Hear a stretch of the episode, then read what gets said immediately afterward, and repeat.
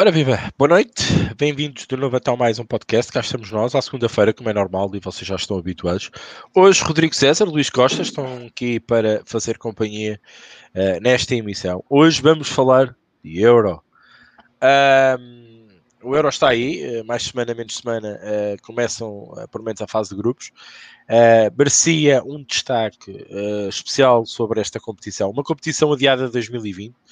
Uh, muitos falam Euro 2021, muitos falam Euro 20. Vamos ver o que é que, o que, é que mais tem razão, e para mim continua a ser Euro 2020. Uh, por isso, uh, apesar de se realizar em 2021, devido, claro, à pandemia, à Covid-19, que nos obrigou a adiar este tipo de competições, entre outras, que também depois iremos falar mais tarde. Por isso, malta, uh, boa noite, bem-vindos então a este podcast. Uh, Aproxeguem-se, sentem-se, puxem uma cadeira.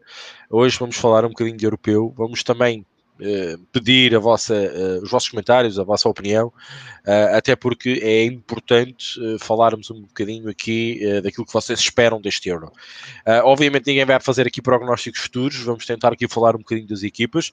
Vou deixar isso dedicado ao Luís, que ele diz que teve a ver as equipas todas e a estudar as equipas todas e pode nos ajudar a dissecar cada equipa, cada seleção, neste caso, equipa uh, para este Euro. E basicamente eu vou falar um bocadinho do artigo que escrevi.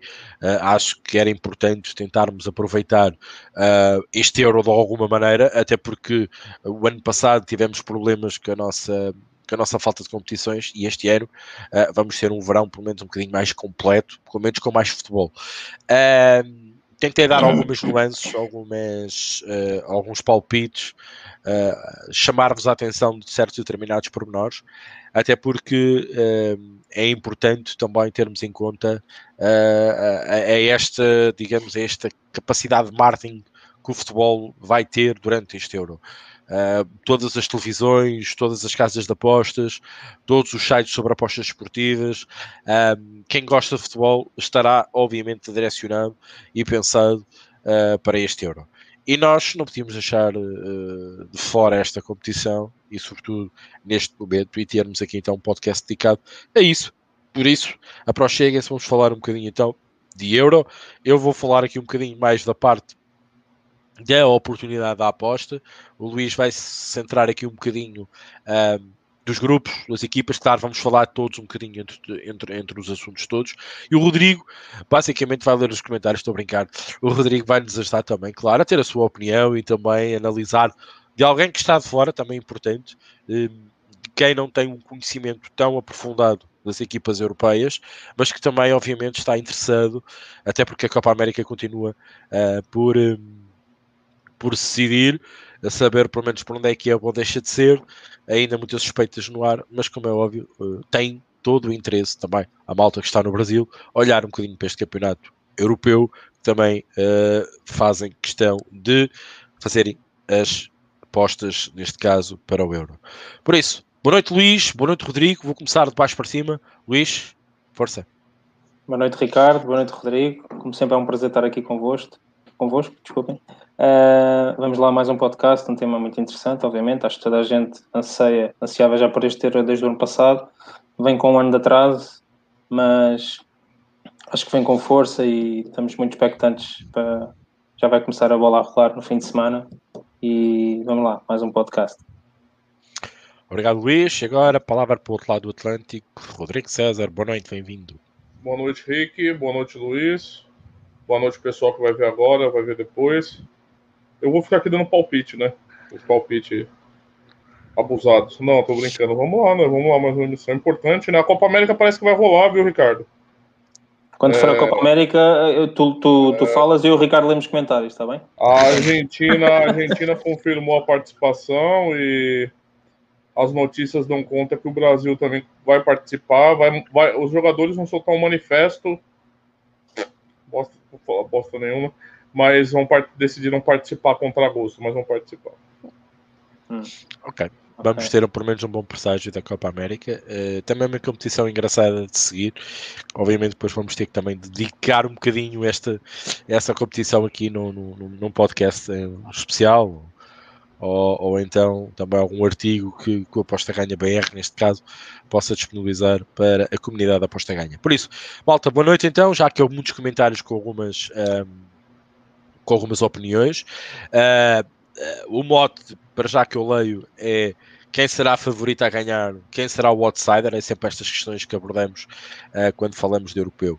Mas já, já lá vamos. Eu vou só dar aqui um bocadinho a parte mais técnica da coisa, mais, mais a parte da aposta. Uh, eu no artigo escrevi que há, há e dividi por tópicos, como, como é normal, há várias uh, situações que nós temos que ponderar antes de chegarmos a uma competição como esta.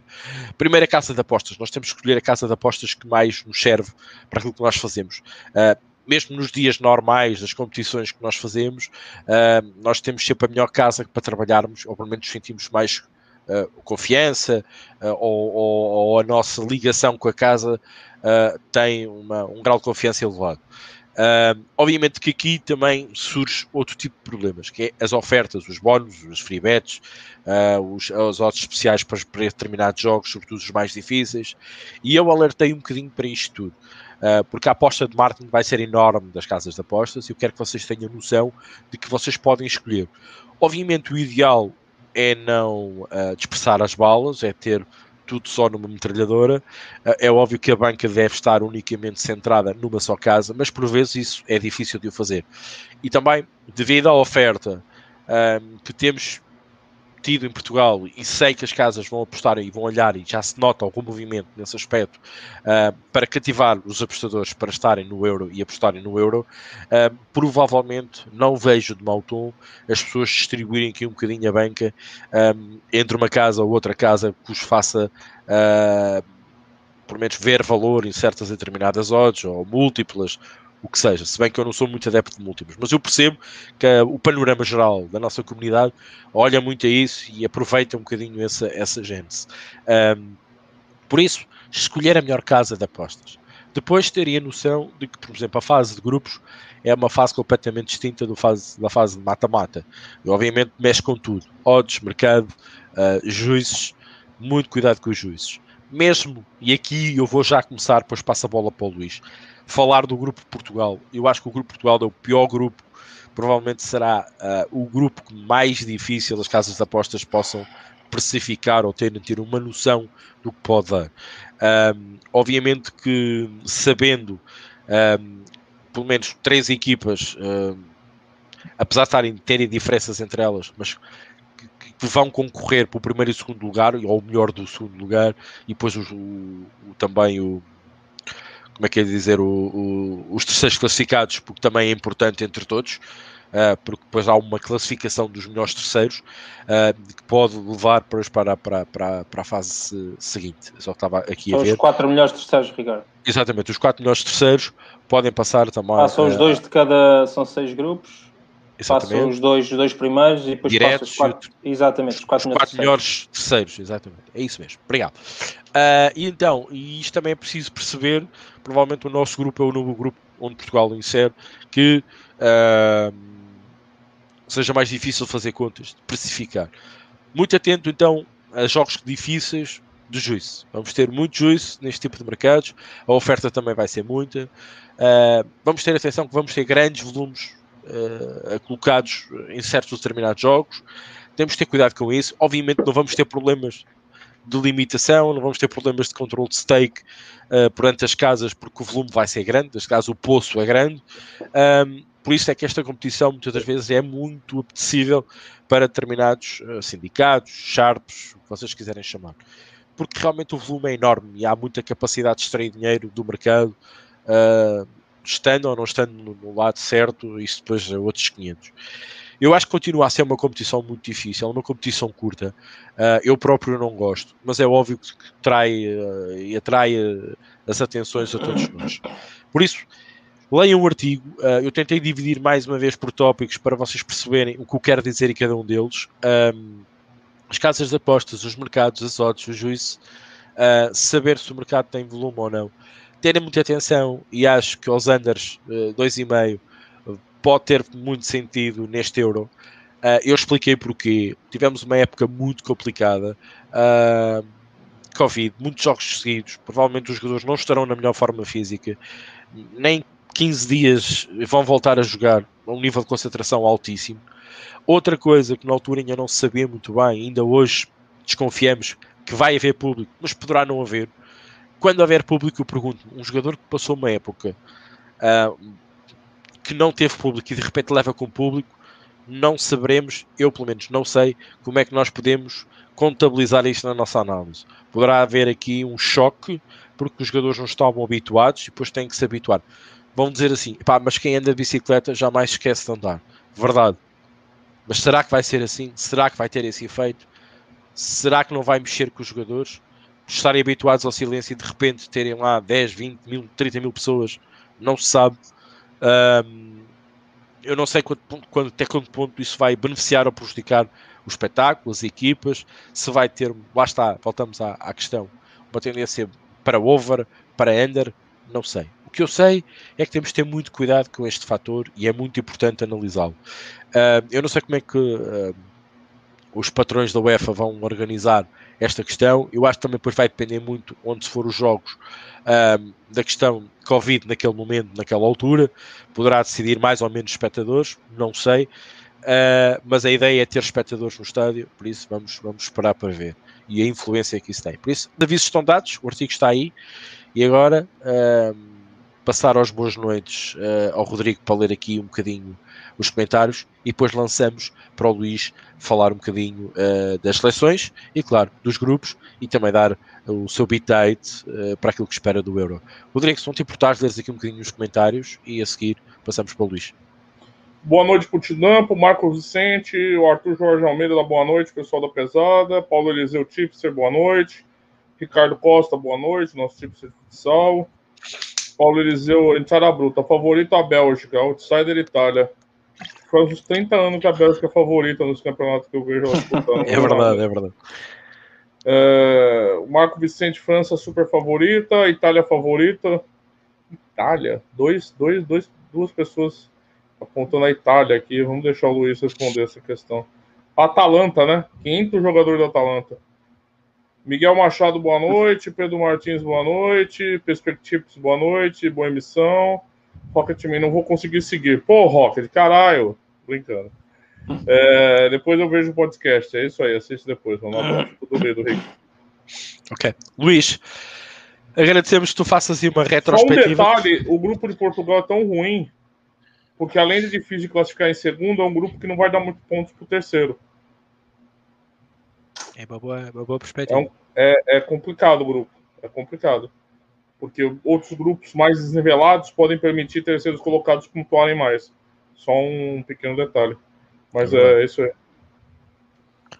Luís. Ou então acabarem os, os, as equipas todas com, com, com seis pontos, ou sei lá, ou nove, ou o que é que seja, porque o, o, o mais fraco perde sempre com, com todos eles, não é? Mas pronto, é, a Hungria vai, vai, ter um papel fundamental, né? Quem sapecar mais a Hungria. É. Vamos ver, vamos ver. Bom. Agora, uh... Luiz, fala aí dos 37 equipes aí. Exato. Sobre... Tô brincando. Quando for a Copa América, vais sofrer depois. Eu falto. Olha, não, exato, exato. Um, bom, boa noite outra vez. Antes de mais, uh, é bom lembrar que será o primeiro Euro pós-pandemia, portanto, tivemos, não podemos passar ao lado, tivemos uma pandemia que afetou todo mundo, não é? Será o primeiro europeu disputado num ano ímpar, e que o campeão foi durante. Portugal foi campeão durante cinco anos, portanto, a história já ninguém nos tira, não é? Uma equipa que provavelmente, se não voltar a haver mais nenhuma pandemia, que foi mais, mais durante mais tempo campeão, campeão europeu. Um, e será o, o, primeiro europeu que também que vai ser disputado em mais do que dois países. Portanto, até agora, antigamente era num, depois passaram para dois e agora vai ser por uma série de cidades um pouco por toda a Europa. É um modelo totalmente inovador que, que a UEFA fez. Um, desde Inglaterra, Rússia, Azerbaijão, Alemanha, Itália, Holanda, Bucareste, sei lá, Hungria, Roménia, Dinamarca, Escócia e Espanha. Portanto, disse todos, praticamente todos os países, Bucareste não era a cidade, mas disse praticamente todos os países onde, onde o Euro vai, vai, vai passar um bocadinho. Há aqui equipas que só vão jogar nos seus países que são chamadas anfitriãs, a Hungria é uma delas. Um, e pronto, o, o formato vai ser o mesmo, tanto como o Ricardo já referiu, passam os dois primeiros de, de, cada grupo, são seis grupos, e passam os quatro melhores terceiros classificados. Já sabemos que a Fava poderá não cair a Portugal, não é? Uh, não sei se tiveram a oportunidade de ver a mascote. A mascote é engraçada, é um boneco que é o Skillsy, é uma figura inspirada no freestyling, street e cultura pana. O boneco até me faz lembrar, assim, por alto, aquele tem um rabichinho, faz lembrar o Roberto Baggio. Lembram-se do, do Mundial 94? Com aquele, com aquele, com aquele totozinho atrás, rabinho de cavalo, pronto. Mas pronto. Importa salientar uma coisa, antes de passar aqui à análise dos grupos, lembro que é uma análise, obviamente, é, é a minha análise, vale o que vale, e eu vou dar também depois aqui algumas sugestões, mas antes, antes de vocês uh, uh, pensarem no que é que seja, lembrem-se de uma coisa, estamos a falar de uma época que foi desgastante, houve equipas que chegaram praticamente 3 em 3 dias, obviamente mais ninguém do que as brasileiras, tirando as brasileiras, obviamente, mas que não participam aqui no Euro, uh, é uma época desgastante. Há jogadores que vão aparecer aqui já deviam estar de férias. Portanto, há jogadores que vão estar aqui a jogar que estão a pensar, se calhar, nas Maldivas ou nas, ou nas Caraíbas. Portanto, obviamente que vão jogar pela seleção e vão dar tudo, mas há jogadores que estão completamente desgastados. E também é importante ter isso em conta nas seleções que estão mais carregadas com jogadores que tiveram uma maior sobrecarga de jogos, em determinada altura do torneio, isso pode, isso pode revelar-se fundamental, ou pelo menos mais um dado a ter em conta na vossa análise, neste caso qualitativa, porque não há nada que mesure isso, não é? Pronto. Bom, começando aqui pelo grupo A, e vai ser o jogo de abertura, a Turquia com a Itália, e temos também o país de Gales e a, e a Suíça. Rodrigo, a Itália sim, é para mim, a Itália parte com alguma expectativa, a Itália é uma das favoritas e já te explico porquê. A Itália venceu todos os jogos do, do, do grupo de, de, qualificação, do, do apuramento, fez 30 pontos em 10 jogos, marcou 37 gols e só sofreu 4 gols. Uh, não sofre gols desde outubro, quando apontou um gol com a Holanda para a Liga das Nações e, e de lá para cá foram oito jogos sem sofrer e todos a vencer. Portanto, a Itália está mesmo muito forte e se recuarmos ainda mais, sofreu apenas dois golos nos últimos 13 jogos. E não é de estranhar porque a, idade, a média de idades da, da, defesa italiana é dos 28 anos para cima. Bonucci, eh, o Chiellini e também tem o Acerbi da, da Lazio. Portanto, tem uma defesa muito experiente, daí explicado o facto de de não ter sofrido praticamente golos nos últimos jogos. Portanto, são muitos jogos sem sofrer golos. Pá, depois tem uma frente de ataque fortíssima e, curiosamente, a Itália é, é, deve ser das poucas seleções do Euro onde tem menos jogadores a atuar no campeonato estrangeiro. Portanto, temos apenas 4 jogadores em 26 jogadores que atuam no campeonato que não seja italiano.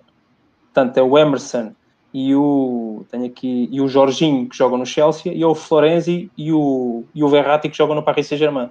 Todos os outros jogadores jogam em Itália, que é curioso. Portanto, mostra aqui o, o, a qualidade e, e, e, o quanto poderoso é, é, é a Série A italiana. Epá, e depois da frente de ataque tem jogadores fortíssimos. no último terço, o Insigne, o, o Immobile, o Bernardeschi, o Chiesa da Juventus, o Berardi do Sassuolo, o El Sharawi, o Belotti da Turino, portanto o, o, o Mancini até se deu ao luxo de poupar, de rodar equipas agora nestes jogos de qualificação para o Mundial, rodar a frente ataque. E a frente ataque é tão boa que ele até naqueles jogos com, com diferença de 3 dias, ele, ele rodou a frente ataque. É uma qualidade imensa e acho que a Itália está uh, muito diferente daquela Itália que, que, que teve, que nem sequer foi operada apurada para o último Euro Mundial, agora não me lembro, mas que, que na altura foi eliminada pela Suécia, num jogo de playoff. É uma Itália completamente renovada, uma Itália muito forte, já rejuvenescida. A defesa está um bocadinho, já ficar um bocadinho descida, mas também fala a voz da experiência, daí não estarem a sofrer muitos golos. Mas para mim, a Itália é uma equipa, uma equipa a ter em conta. Atenção, apostas para a Itália, e nomeadamente para este jogo agora com a Turquia, uh, poderá ser uma equipa, é uma equipa forte que marca golos, não sofre tantos, mas poderá ser bom apostar a favor da Itália, provavelmente até no handicap positivo, negativo, desculpem, ou até no mercado de golos para a Itália, porque tem um ataque fortíssimo, fortíssimo mesmo. Portanto, estes jogadores, quem não os conhece, que toma alguma atenção neles. Depois temos a Suíça. Eh, não... Luiz, só para um interregno antes de você passar para a Suíça, mas convenhamos que a Itália, assim, ela não foi muito testada na, nas eliminatórias da, da Euro, né? Ela realmente ela ganhou os 10 jogos, é, é tudo verdade, mas é verdade, mas na, Liga das, mas na Liga das Nações, mas na Liga das Nações a Itália passou à fase final.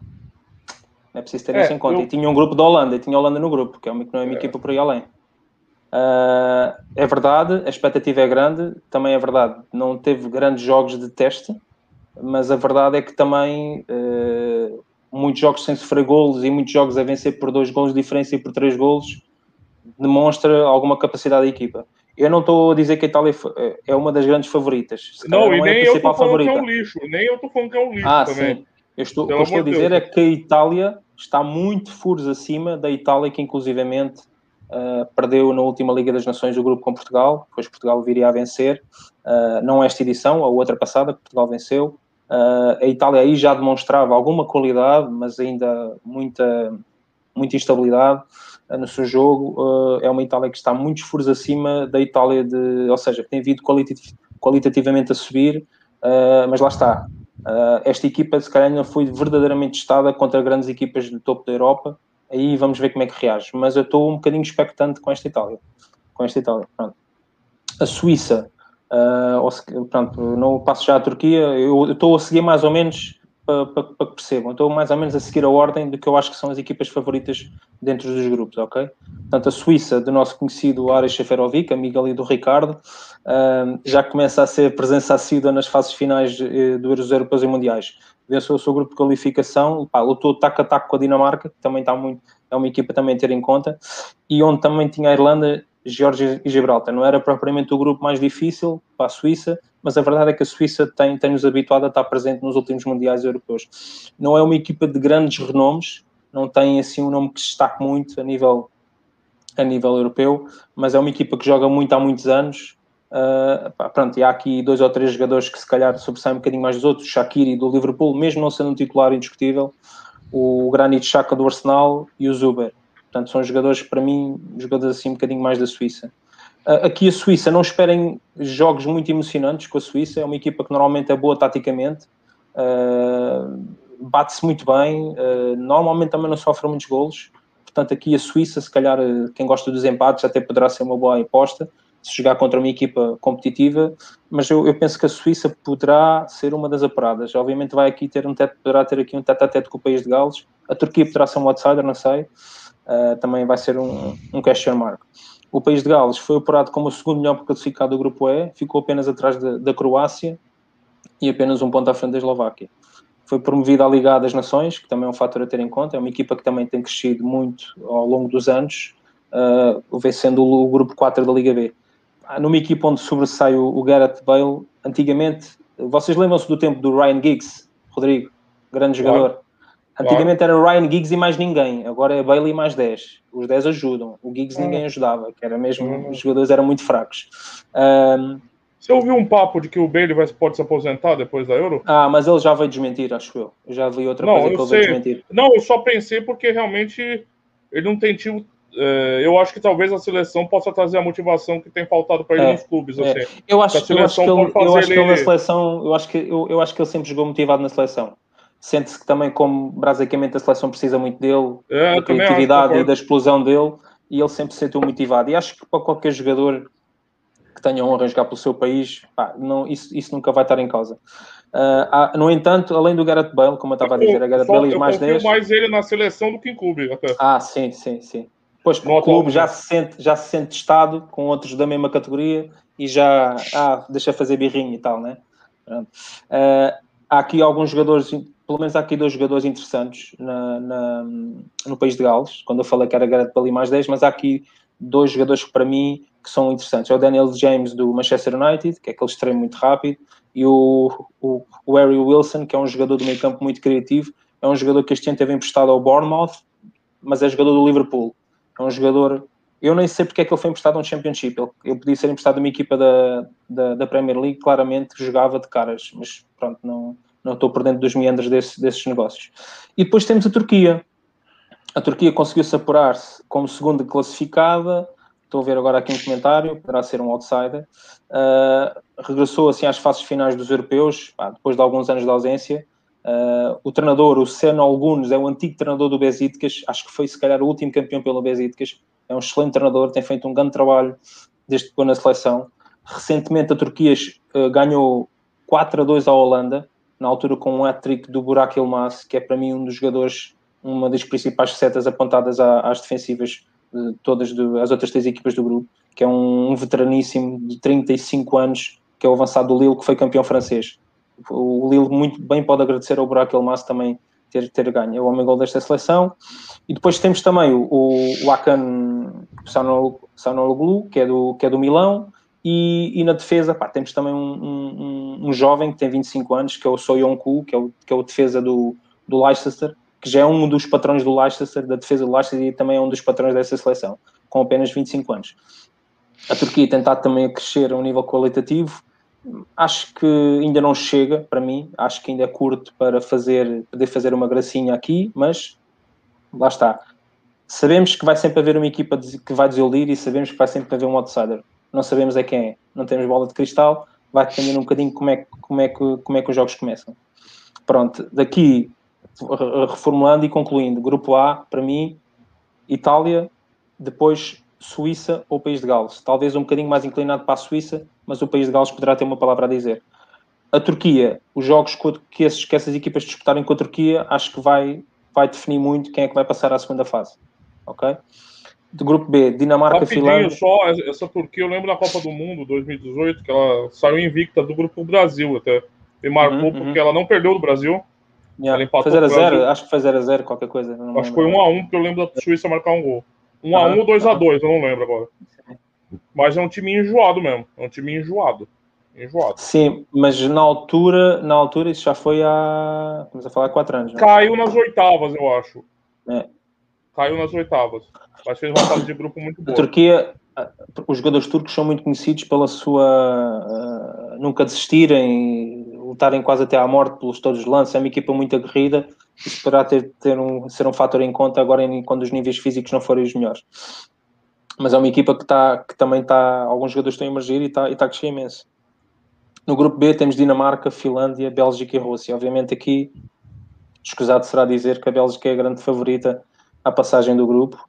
Uh, a Bélgica, como, como o Rodrigo diz, é verdade, há 30 anos que a Bélgica é favorita, mas a Bélgica, até o Mundial de 2018 no Brasil, era uma equipa que se ficava sempre ou pela fase de grupos ou, pelos, ou pelas oitavas. E aqui foi até às meias finais. Foi, perdeu apenas Quase com a França. ficou naquela, né? Aquele jogo, com, o, aquele jogo com o Japão. Sim. Com o Japão? Foi, foi. O melhor jogo foi. da Copa, talvez o melhor jogo da Copa. Foi.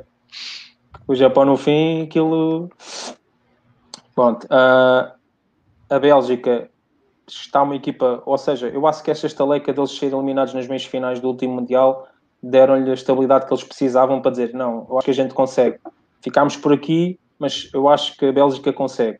E acho que eles próprios interiorizaram isso. É uma equipa que também já está, portanto, já, já quatro anos, passa, mais dois anos, neste caso três anos passaram, a equipa está muito mais madura, está, está, muito, mais, está muito mais experiente. Uh, temos um Lukaku em super forma, aquilo é basicamente um animal de fazer golos, aquilo é um, um, está sempre sedento de fazer golos, que é um central conseguir parar um avançado daqueles é muito complicado, muito complicado, mesmo em dia não para ele, mesmo em dia não, ele cansa-os. Um, à semelhança da Itália, passou o seu grupo de qualificação só com 10 jogos, só com, só com vitórias nos 10 jogos realizados, marcou 40 gols e só sofreu 3, também passeou. É verdade que os grupos da Europa, como o Rodrigo diz, as equipas não são verdadeiramente estadas porque a maior parte dos grupos são quando equipas de baixo nível e ganham 5, 6, 0, às vezes 4, 3, não interessa. Uh, equipas não são verdadeiramente estadas e depois chegam ao campeonato europeu quando passam a fase de grupos se calhar deixam de levar um bocadinho, uh, enchem um bocadinho o peito de ar e depois dá, dá no que dá, não é? Portanto, a Bélgica acho que aprendeu isso com as, com as edições dos anos anteriores Epá, e tem uma qualidade imensa. Temos já para falar de Lukaku, o Kevin De Bruyne consegue meter a bola onde mais ninguém consegue. É um jogador que fez uma época fantástica. Se não fosse o Rubem Dias, o jogador de, do ano da Premier League, provavelmente poderia ter sido ele. Uh, pronto, talvez o Bruno Fernandes primeiro, mas o Kevin De Bruyne a seguir fez uma época fantástica. É um jogador que mesmo assim, fustigado com algumas lesões, Vamos ver se consegue fazer um europeu sem, sem lesões. Está sempre, é sempre um jogador que leva um toquezinho. Está sempre. O Eden Hazard foi convocado, mas teve uma época para esquecer, muito fustigado por lesões. Mas temos, pá, muito, temos muitos outros jogadores. Temos, temos o Torgan Hazard, temos o Carrasco, o Dries Mertens. Portanto, há, há muita escolha, há muita escolha possível e qualquer jogador pode resolver um, um jogo a qualquer momento da partida. A Dinamarca também é uma tem estado enchendo Luiz, rapidinho, forma. só vou pegar uma pergunta do Rui Rodrigues aqui, que ele está falando que a Bélgica está num grupo bom para ser a desilusão da Eurocopa. É, o De Bruyne vai estar tá totalmente recuperado da cara toda quebrada dele da, da final da Champions? Vocês sabem disso? Vocês têm alguma informação? Não tenho, não li. Não sei se. Não sei ele saiu com a cara toda quebrada, né? Com os ossos quebrados sim, sim. mesmo, né? Porque assim. Até agora, Luiz, não, até agora não, tive, não tive nenhuma informação, mas não quer dizer que. É... Eu estou a dizer, o Kevin De Bruyne assim, no estado normal. Eu, eu, eu não sei, mas assim. O Hazard virou uma nódoa, né? Eu não sei o que é. aconteceu. O maior jogador do mundo. Eu acho que a Bélgica chegando sem De Bruyne, sem Hazard, eu não sei.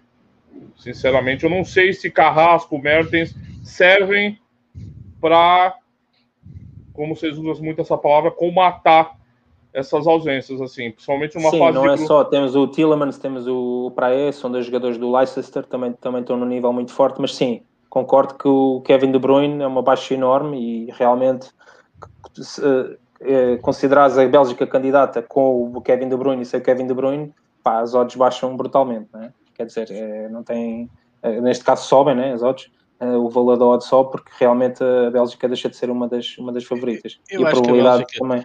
Com, com o de Bruyne vai, vai, vai ser aquilo que nós estamos habituados a ser, que a fase de grupos pode passar muito bem, mas depois chega à fase quando apanha uma equipa séria pela frente tem dificuldade. Eu vi, eu vi uma entrevista do Thomas Monier, que é o lateral direito, uh, que chegou a ser carteiro, e depois uh, li uma entrevista agora há pouco tempo, até do na Sport TV, e ele dizia, ah, mas nós, nós queremos ser campeões porque nós estamos constantemente a ser um ano a melhor equipa, são um ano a melhor equipa, ou 11 meses, mas depois estão um mês que, não que são a pior equipa, ou depois desiludem, porque estão 11, 11 meses a jogar contra equipas que não, que não são verdadeiramente estadas, não, não os põem não os põe à prova.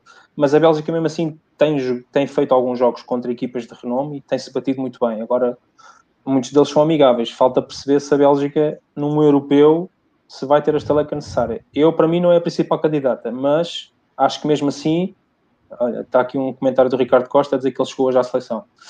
Uh, é, não, se ele assim, ia, eu não sei. A minha questão pois, é se ele vai é jogar é os, os três primeiros jogos, por exemplo, com a cara quebrada. Exato. Não sei se ele está recuperado, não sei. Isso é com a acho que mesmo assim a Bélgica saiu do Bruyne pode chegar para passar este grupo. E sem o Hazard, porque o Hazard, a gente, o Hazard virou saco de pancada e com razão não tem jogado nada. Só que o crescimento da Bélgica nos últimos anos sempre teve associado também ao Hazard sendo um dos melhores jogadores do mundo todos os anos. Mas o Hazard é... praticamente no último ano já não jogou com muita regularidade, não, Bélgica continua a jogar num nível sim. elevado. Eu acho que vai fazer falta num momento desse. Ah, sim. O Hazard Premium. Sim, sim, sim, sim, sim. Você entendeu? Eu acho que é como um desfalque. Eu sei que ele tá lá, mas eu sei, eu ele não tá lá. Você tem razão. Ele, o último ano dele sim, é tá lá, mas não está. Tá lá, mas não é, está. E, e, e, nos últimos anos, por exemplo, a, a Bélgica fez uma grande campanha na Copa do Mundo. Caiu 1 a 0 para a França na semifinal, né? Se não me engano. Sim, sim. E até então o Hazard todo ano estava cotado entre o melhor jogador do mundo e era de fato um dos melhores jogadores do mundo. Eu acho que o crescimento da Bélgica teve muito a ver com isso. Ah, Também sim, considero sim, uma, uma, eu considero uma, ausência, porque ele tá lá, mas eu acho, acho não sei se a Bélgica tem, tem, tem alguém para colocar no lugar do Hazard, vamos ver também, né? Eu acho que a Bélgica também tem aqui um problema. A Bélgica tem uma equipa poderosíssima de meio campo à frente, mas a defesa não é propriamente a melhor, o melhor setor da Bélgica. E acho que a Bélgica pode sofrer alguns dissabores com isso. O pessoal está Se... falando aqui que ele não joga o primeiro jogo, De Bruyne. Só para okay. completar aqui. Pronto. Uh, eu não fiz aqui o esquema de jogos, eu estou só a falar, a fazer análise de grupos. Uhum. Não, sei que o primeiro vai ser a Itália e a Turquia, mas não vi. Não, pronto, a dizer que a Bélgica vai jogar com a Dinamarca no último, não sei. Não, não, não olhei para isso porque sinceramente não me interessa. Estou a fazer uma uhum. análise qualitativa dos plantéis e das seleções. A Dinamarca. É, só para te ilustrar, isso é com a Rússia. É. A Bélgica que... é com a Rússia. Conheci com a Rússia, ok. A Dinamarca chegou ao europeu como segunda classificada do grupo D, o mesmo da Suíça. Neste momento, a poucos dias do começo do Euro, arrisco-me a dizer, epá, é uma das melhores seleções da melhor forma, mas está mesmo em boa forma. Dinamarca vale o que vale, mas uh, tem estado muito bem. Melhor forma, não quer dizer que seja candidata, atenção. Estou a falar dos jogos que ela tem feito nos últimos, nos últimos, no seguimento dos últimos jogos. Um, se dúvidas haviam, eles empataram há, há, há, uns dias, é verdade que foi um amigável, mas foram empatar a Alemanha a uma bola, de, portanto, uh, que, demonstrando que realmente estão, estão, num, estão numa boa forma. Uh, há uma série de jogadores que, que, que, estão a emergir, ainda não são aqueles jogadores top, mas são alguns jogadores que, que estão já a cimentar a sua posição um bocadinho no futebol. Te falo do, do, do Paulsen, o avançado do Leipzig, o Casper Dolbig do Nice, que não é um jogador ainda muito. O Schmeichel da, na baliza, toda a gente conhece, o Casper. E, e o Eriksen do Inter, que também fez uma época um bocadinho a meio gás, era para sair e depois não saiu, mas é um jogador fantástico. Uh, às vezes parece que não quer muito, não quer muito com o jogo, mas é um jogador que a qualquer momento saca um coelho da cartola. O Bright White do Barcelona também era o avançado que o Barcelona escolheu, não sei porquê, como suplente para, para, para desenvolver os jogos quando queria, mas também vale o que vale. E o Chris Stenson, que é o defesa do Chelsea, que foi campeão europeu, não deixa de ser um bom, um bom defesa. Eu acho que também é uma equipa que vale pelo seu todo, uh, não é uma equipa que tenha grandes renomes, mas acho que é uma equipa que também já joga junto há algum tempo e, e acho que pode fazer um bom, um bom europeu. A Rússia, surge aqui, que para mim é o, é o outsider do grupo, juntamente com a Dinamarca. Uh, é, eles só perderam jogos frente aos belgas no grupo, eles estavam no mesmo grupo dos belgas no, na qualificação para o europeu, só perderam os dois jogos com a Bélgica, ganharam os outros jogos todos, lá está, grupos que se calhar não são, as equipas não são testadas verdadeiramente, também marcaram 33 gols e sofreram 8, a Bélgica também foi, foi uma coisa deste género, portanto, estão para perceber, a qualidade do grupo não era nada por aí além. Uh, é uma equipa, mas é uma equipa que tem vindo a crescer ao longo dos últimos anos, já tinha feito um bom, um bom, um bom Mundial, uh, o último bom Mundial. Uh, talvez só tenha desiludido um bocadinho na Liga das Nações, não foi apurada, ficou no segundo lugar. Curiosamente, ficou a Hungria. A Hungria subiu, subiu à Liga A. Atenção, a Liga subiu à Liga A das Nações, que é, que é a Liga onde tem as que são quatro grupos, as 16 melhores seleções neste momento da Europa. Por isso, muito cuidado, quem pensa que a Hungria vai ser favas contadas. Um, Já no nesta... último Euro não foram. Hum, sim, Já no último Euro não passaram porque, exatamente, passaram naquela coisa. Acho que eles perderam com a Islândia, acho que foi esse o problema, perdeu sim. o primeiro jogo 2-1 com a Islândia. Um, há, aqui, há, aqui, há aqui alguns jogadores uh, interessantes, Pá, o Dzubia, que é do Dzuba, que é do avançado do Zenit, que é um, que é um animal de 2 metros, pá, é poderosíssimo. Ele, é verdade que ele nunca saiu da, da Rússia, mas é um avançado a ter em conta, é um avançado muito interessante o, o, o Xerichev, que é um, que é um médio do, do, do Valência, que eu pessoalmente aprecio, este ano não jogou tanto como eu, como eu, como eu gostava que ele jogasse, mas pronto, também uh, os jogadores bastante. E há aqui um jogador que é o Golovin do Mónico, também fez uma excelente época.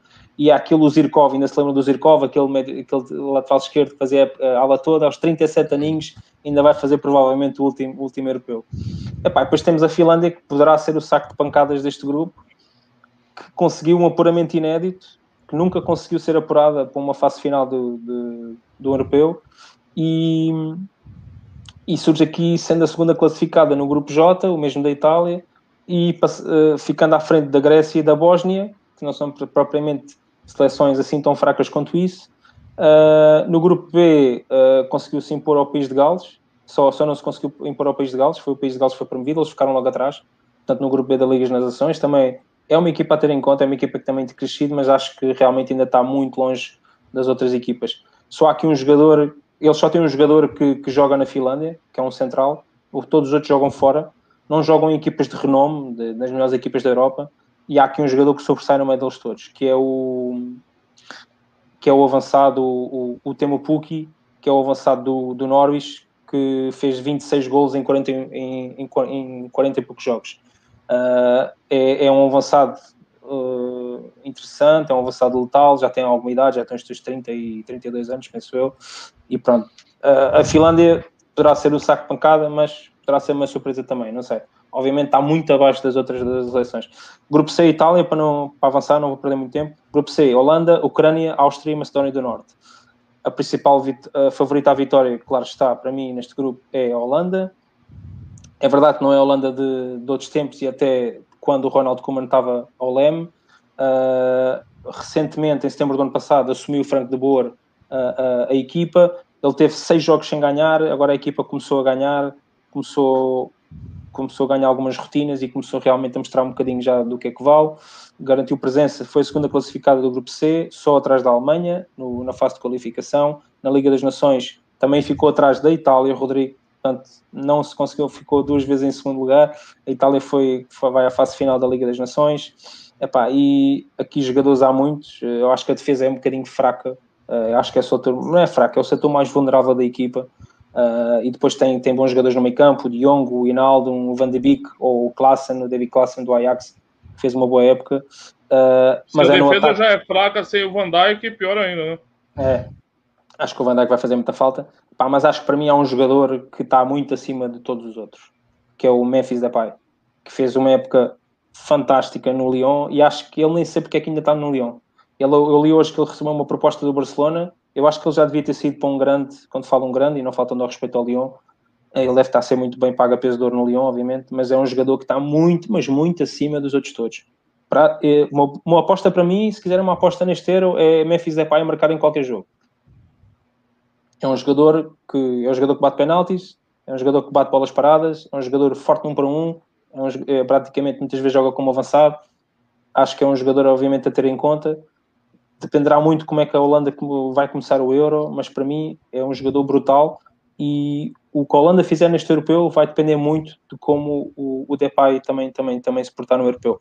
O, o que ele conseguir fazer e sobressair nos jogos. Portanto, muita atenção a Depay. a Ucrânia, como sabem, foi a vencedora do grupo B, onde estava Portugal, ficou à frente de Portugal. Disse, não é uma seleção qualquer, uh, mas depois desiludiu um bocadinho na, na, na, Liga das Nações. Foi a última do grupo A, uh, mas lá está. O grupo A, estamos a falar das, das 16 melhores seleções a nível europeu. Uh, eles, eles ficaram com os mesmos pontos da Suíça, mas foram despromovidos.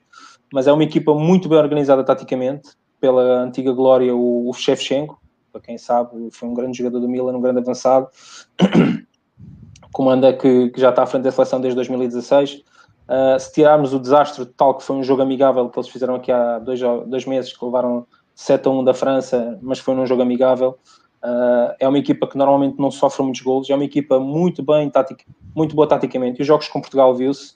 Uh, acho que se não, se não foram os dois 0 a 0, foi um 1 cá e 0 a 0 lá ou lá perdemos 2-1 e cá empatámos a 0, foi assim qualquer coisa. Um, é uma equipa epá, muito boa taticamente.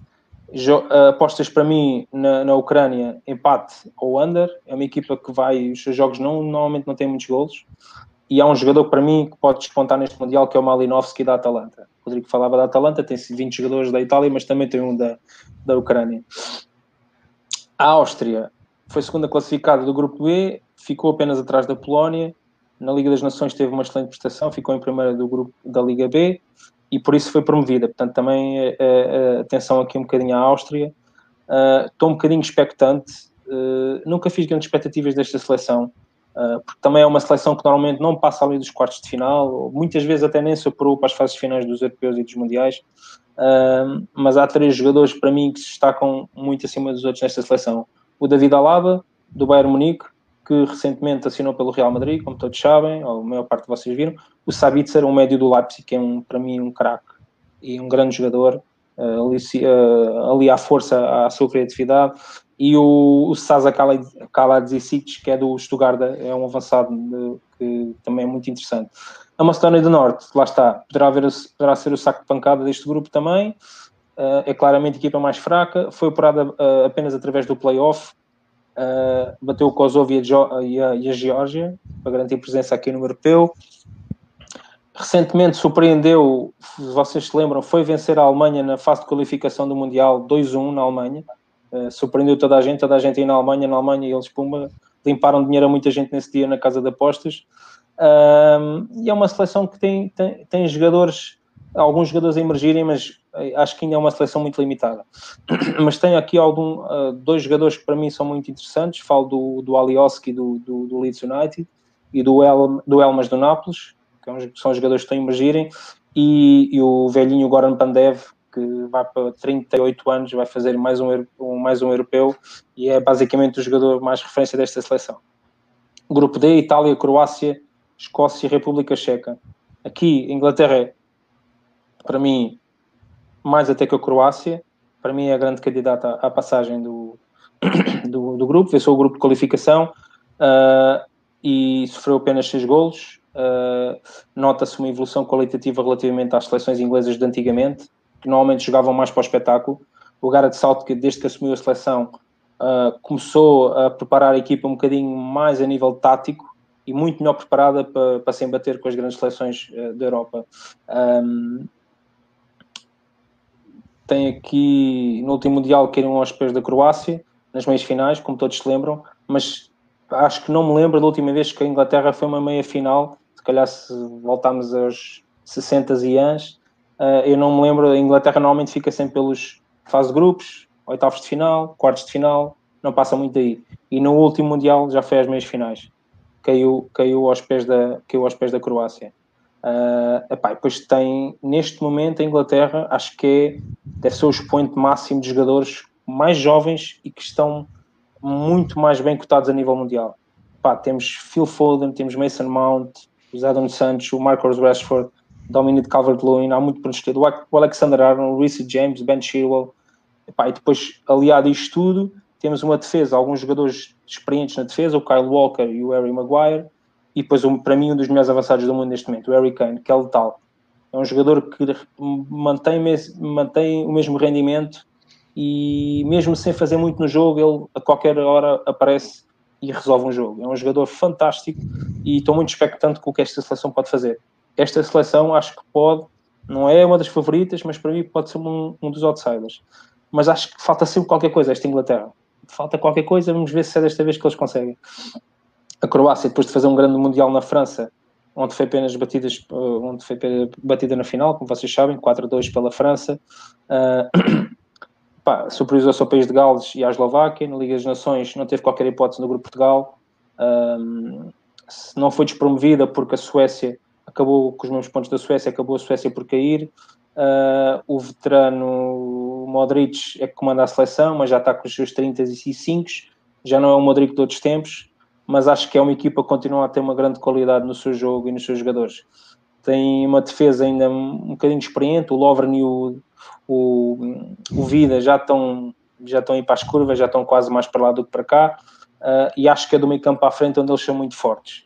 Uh, o Brozovic e o Perisic do Inter, são jogadores a ter em conta. Depois o Ante Rebic do Milan e o Kramaric do Offenheim, que é um jogador também muito interessante. A República Checa uh, ficou apenas atrás da Inglaterra, ficou à frente do Kosovo, da Bulgária e Montenegro. Fez uma excelente Liga das Nações, ficou em segunda do Grupo B, uh, venceu o Grupo B, desculpem, ter sido promovida para a Liga A. Recentemente, nos jogos de qualificação, empatou em casa com a Bélgica, portanto, não é uma seleção qualquer é, já não é aquela seleção do Milan Baros, quem se lembra do Poborski ou do Kohler na frente, mas é uma seleção muito interessante. Tem jogadores agora a emergirem que estão a dar nas vistas. Falo essencialmente do Thomas Susek, o médio do West Ham, um excelente jogador, acho que ainda vai dar muito a falar, e o, e o, e o Patrick Schick, aquele avançado do Bayer Leverkusen, que também é um jogador interessante. Um, eu acho que pode, os checos podem ser vistos como outsiders neste grupo, um, que também é um dos grupos, para mim, é um dos grupos mais equilibrados deste torneio a parte de Portugal. Acho que este grupo também é um grupo, é um grupo, não é tão forte como o de Portugal, mas também vai ser um grupo que é difícil definir quem vão ser as duas, eh, ou seja, é difícil dizer que a Inglaterra e a Croácia vão passar facilmente neste grupo. Eu acho que não vão ter vida fácil. A Escócia uh, chega através do playoff, uh, afastou a Israel e a Bélgica e através das grandes penalidades. Já não é aquela Escócia que também desiludia, desiludia atrás coisa. Começa a ter alguns jogadores que se estão a impor no, no, no, futebol europeu, nomeadamente através mais na Premier League. Uh, fala aqui do, do Kieran Tierney do Arsenal, aquele defesa esquerdo, Scott McTominay, o médio do Manchester United, toda a gente sabe, ou, ou Che Adams do, do Southampton. Grupo E, Espanha, Suécia, Polónia e Eslováquia. A Espanha, para mim, claro, claramente a grande favorita do grupo. Não é aquela seleção de outros tempos, do Xavi, do Iniesta, do David Villa, do Fernando Torres, não é, não é essa Espanha. Tirem o cavalinho de chuva. Do Casilhas, não é, não é essa Espanha. Uh, mas é uma Espanha que tem o cunho do Luís Henrique. O tiki-taka está presente na seleção. Acho que falta um matador a esta equipa. Quem teve a oportunidade de ver o jogo da seleção com Portugal percebeu que a Espanha, epá, é verdade. Eu sou português, mas tenho que dizer, a Espanha não ganhou o jogo epá, porque não tem um avançado matador.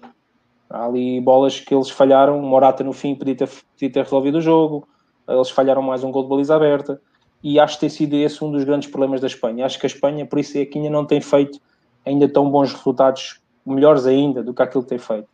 Uh, mas tem muitos jogadores interessantes. Uh, há aqui um jogador que para mim que eu gosto imenso e é um jogador que pode dar muito a falar. Mas curiosamente não é um jogador titularíssimo. Falo do Gerardo Moreno, que é do Vila Real, foi um dos que marcou o gol na final contra o Manchester United, que é um jogador epá, espetacular, é um jogador já tem uma certa idade, já tem 28 anos, já está ali perto dos 30, é um jogador que tem um bocadinho de tudo, tem, tem maturidade, tem o que é preciso para resolver. Curiosamente não é um titular indiscutível, eu não percebo porquê, mas também ele só agora, só agora chegou à seleção e só agora demonstrou que é um jogador a ter em conta. a Polónia também é uma equipa que já nos habitou a estar presente nas, nas, fases, nas, fases, nas fases finais. Uh, eu estou a ver agora que, ali o comentário do Lázaro que o Gerard deve ser o titular, mas ele não tem sido o titular indiscutível com, com o Luís Henrique. A Polónia continua a dar mostras de grande capacidade, nunca faz finais europeus de respeito, marcou presença nas últimas edições, uh, manteve-se no grupo A, não, não subiu nem desceu. Há aqui um pormenor: Paulo Souza. Ninguém estava à espera que o Paulo Souza pegasse na seleção. Uh, surpreendeu a própria, a própria imprensa e até se calhar os próprios adeptos, até a mim surpreendeu. O trabalho que o Paulo Souza fez nos últimos anos não, não, não foi nada de especial e não foi nada que houve aqui claramente jogo de, de empresários e muito, muita valorização do Paulo Souza. Eu não estou a dizer que é um mau treinador, estou a dizer é que nos últimos anos Paulo Souza caiu um bocadinho o nível uh, de com as equipas que treinou, fez um excelente trabalho na Fiorentina, inquestionável, mas a partir daí tem vindo em decadência. Eu acho que aqui o Paulo Souza tem uma boa oportunidade para calar os mais céticos os mais críticos e ver até onde é que esta Polónia pode chegar para mim é um question mark esta Polónia, porque eu estava habituado àquela Polónia do antigo selecionador e ainda não sei bem o estilo de jogo e o cunho que o, que o Paulo Souza vai conseguir incutir. Obviamente que estamos a falar da Polónia e temos falar de, de Lewandowski. É um jogador sempre uh, mítico, é um jogador, basicamente o jogo passa todo por ele na frente de ataque, é um matador, portanto, quem quiser também apostar no Lewandowski a marcar é sempre uma boa oportunidade. Não sei se vão encontrar odds de valor, mas é sempre um jogador a ter em conta seja com Paulo Sousa, seja com outro selecionador qualquer, tá, é um dos melhores avançados. Aliás, foi, foi quem venceu o prémio uh, do mundo, por isso, uh, muita atenção. Uh, além disso, tem o Milic e o, o, o, o Zielinski do Napos, o Matheus Klisch do Leeds, são jogadores interessantes. Ou, e depois tem um velhinho, o Kamel Glick, que era o antigo defesa do Mónaco, que agora está no Benevento. E o guarda-redes, o Cesny das Juventus, também um guarda-redes já com alguma experiência.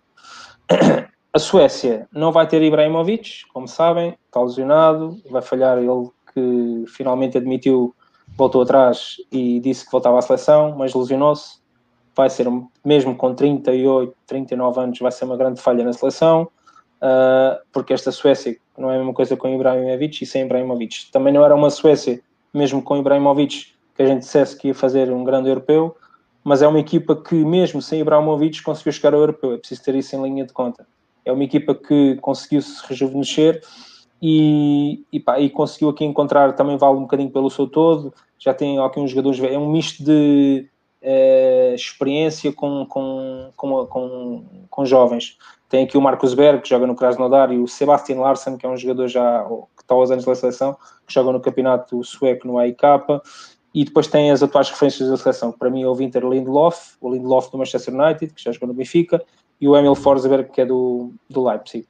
Um, finalmente a Eslováquia, que para mim também é a seleção um bocadinho aqui, um bocadinho menos uh, deste grupo, chegou europeu através do play-off, foi terceira classificada, ficou atrás da Croácia e do País de Gales.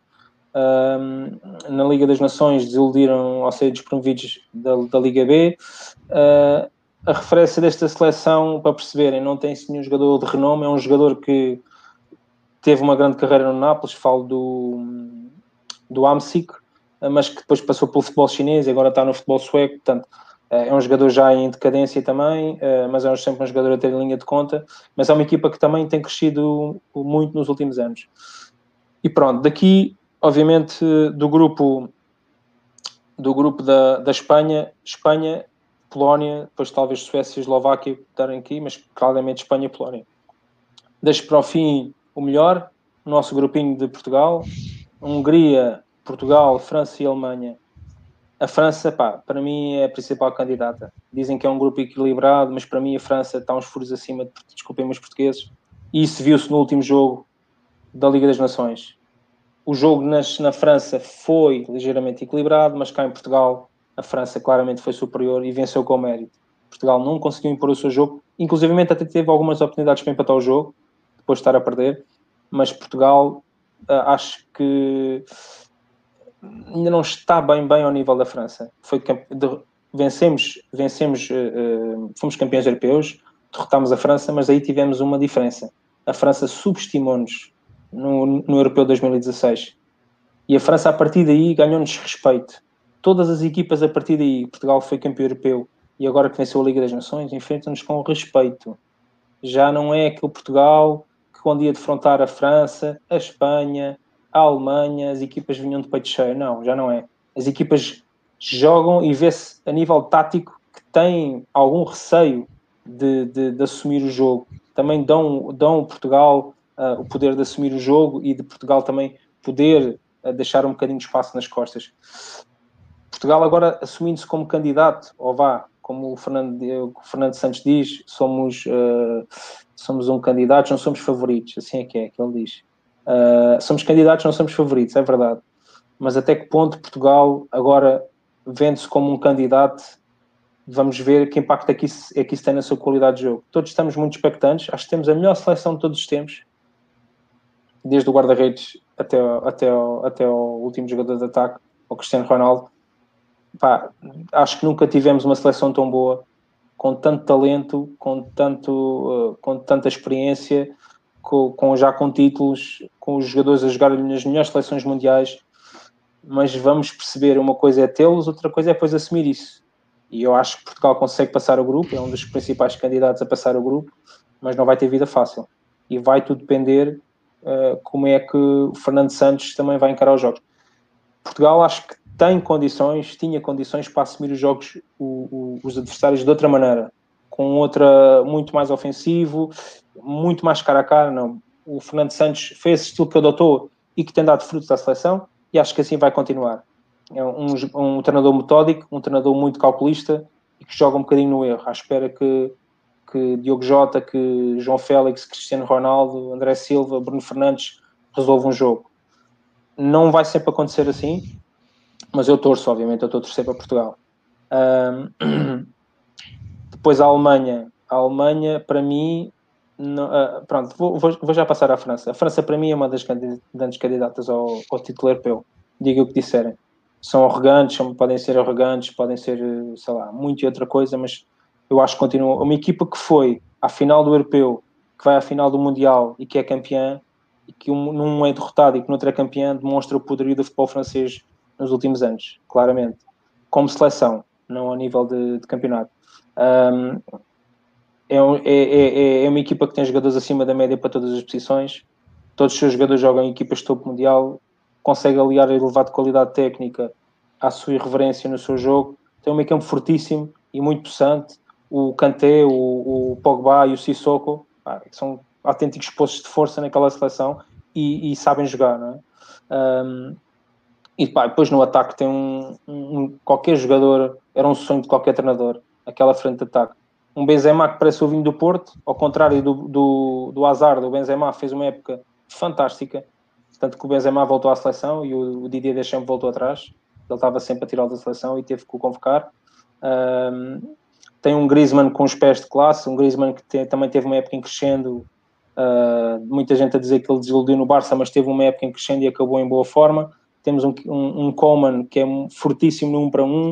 Uh, epá, e depois temos o Mbappé, que é um jogador para mim completo e para mim um dos melhores jogadores da atualidade. É forte no 1 para 1, ele assiste, ele marca, ele sofre faltas, ele, ele é, é, um jogador muito completo, ele até marca gols de cabeça. Para mim, é, é um jogador, se não é o melhor jogador da atualidade, juntamente com Cristiano Ronaldo, uh, é o segundo, é mesmo assim.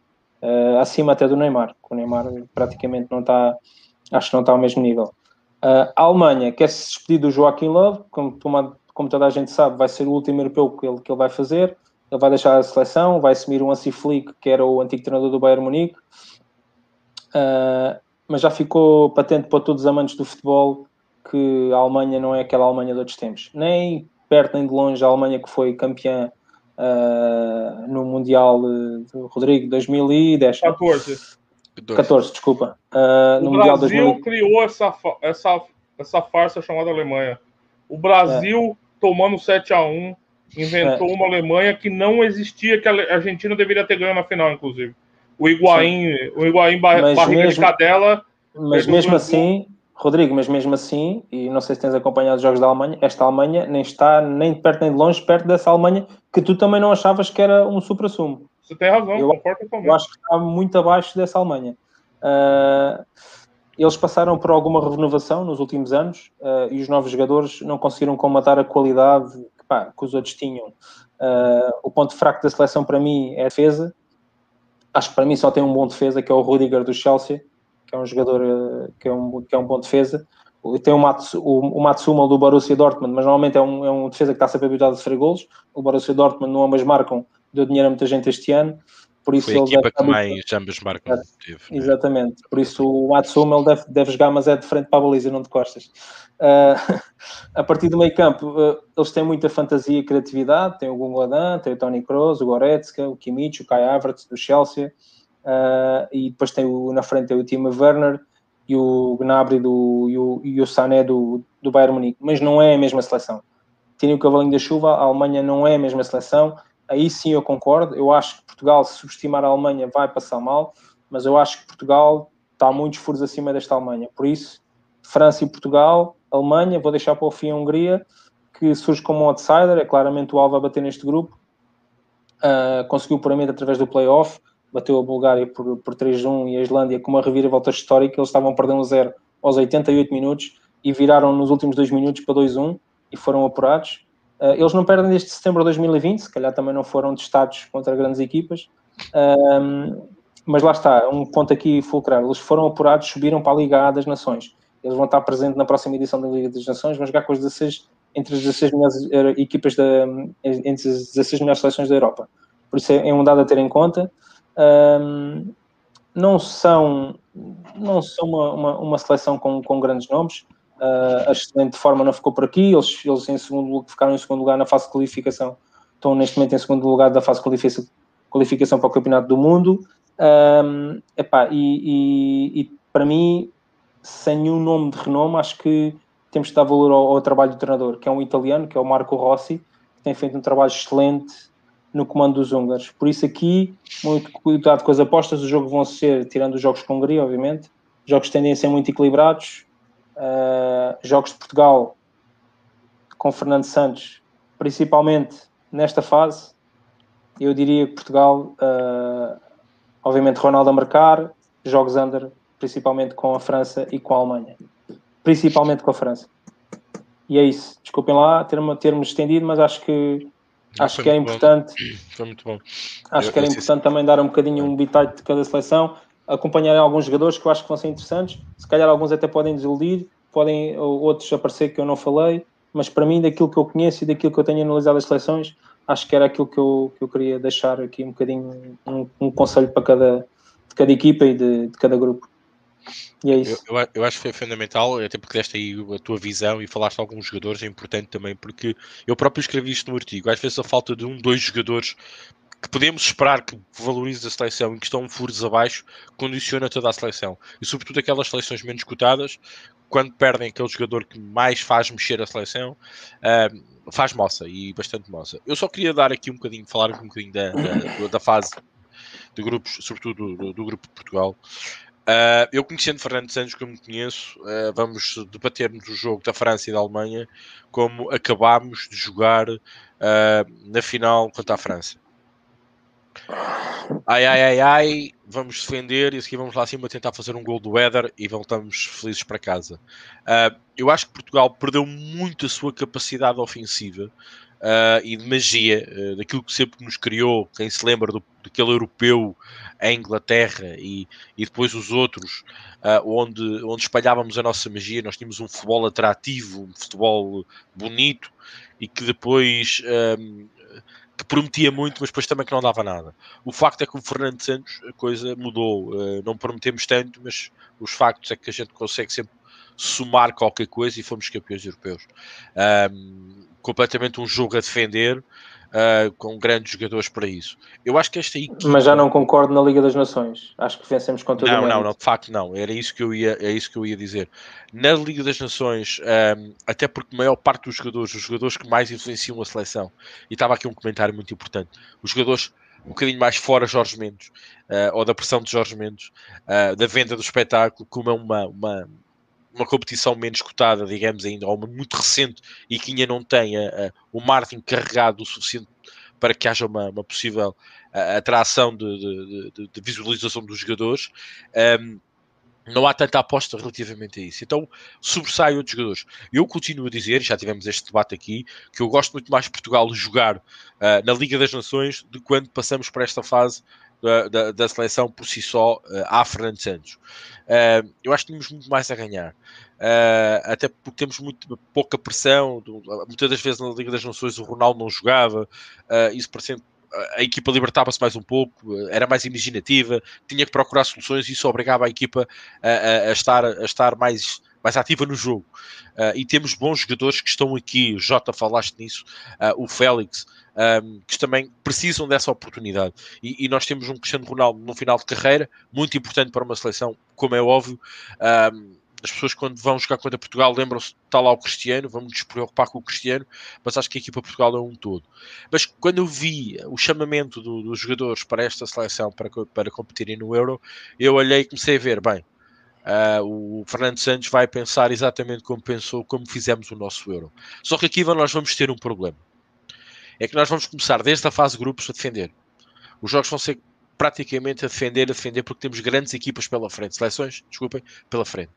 E só depois teremos um, jogo que é contra a Hungria que podemos jogar mais soltos, uh, com um bocadinho arriscar mais. Provavelmente vamos ter que poder fazer golos e procurar esses golos. Não sei como é que depois vai ser, os resultados depois é que vão ditar. Depois entre as equipas poderá até o fator de desempate ser os golos, ter mais golos contra a Hungria. E aí sim, se metermos uma equipa um bocadinho mais à imagem da, da Liga das Nações, podemos ter vantagem relativamente a isso. Há aqui um comentário também muito importante que é normalmente uh, Portugal vacila contra as equipas mais fáceis e contra as grandes que até têm assim, um nível mais, mais, mais de concentração e, e conseguem outros tipos de objetivos. Uh, eu sinceramente não espero muita coisa da seleção portuguesa. Uh, nós temos uma seleção boa, experiente, muito experiente até, mas eu acho que está sempre muito condicionada pressão Cristiano Ronaldo, uh, tem que jogar, tem que jogar, tem que jogar. Uh, depois há ali alguns jogadores-chave, uh, não sei a nível físico, porque foram muito utilizados e não se sabe de ponto é que eles poderão aguentar jogos muito intensos como a França, como a Alemanha, e, e podemos claudicar. A preparação física vai ser muito importante né, nesta questão. Não sei como é que Portugal está a pensar fazer. Eu vou estar muito atento aos banhos de, de, de gelo, muito atento à, à, à uh, para, para a recuperação rápida de, das, das seleções e dos jogadores. Por isso, vou dar muita atenção a essas notícias, porque isso pode fazer uh, diferenciar o comportamento dos jogadores uh, de jogo para jogo. Obviamente, a CRIO é utilizada cada vez mais e mais usual, mas a nível de seleções, vamos ver como é que elas agora reportam, até porque diferentes sítios uh, dos jogos e poderá não haver essas condições. Ricardo, uh, posso só dizer fico... uma coisa? Diz, diz. Da, da, recuperação.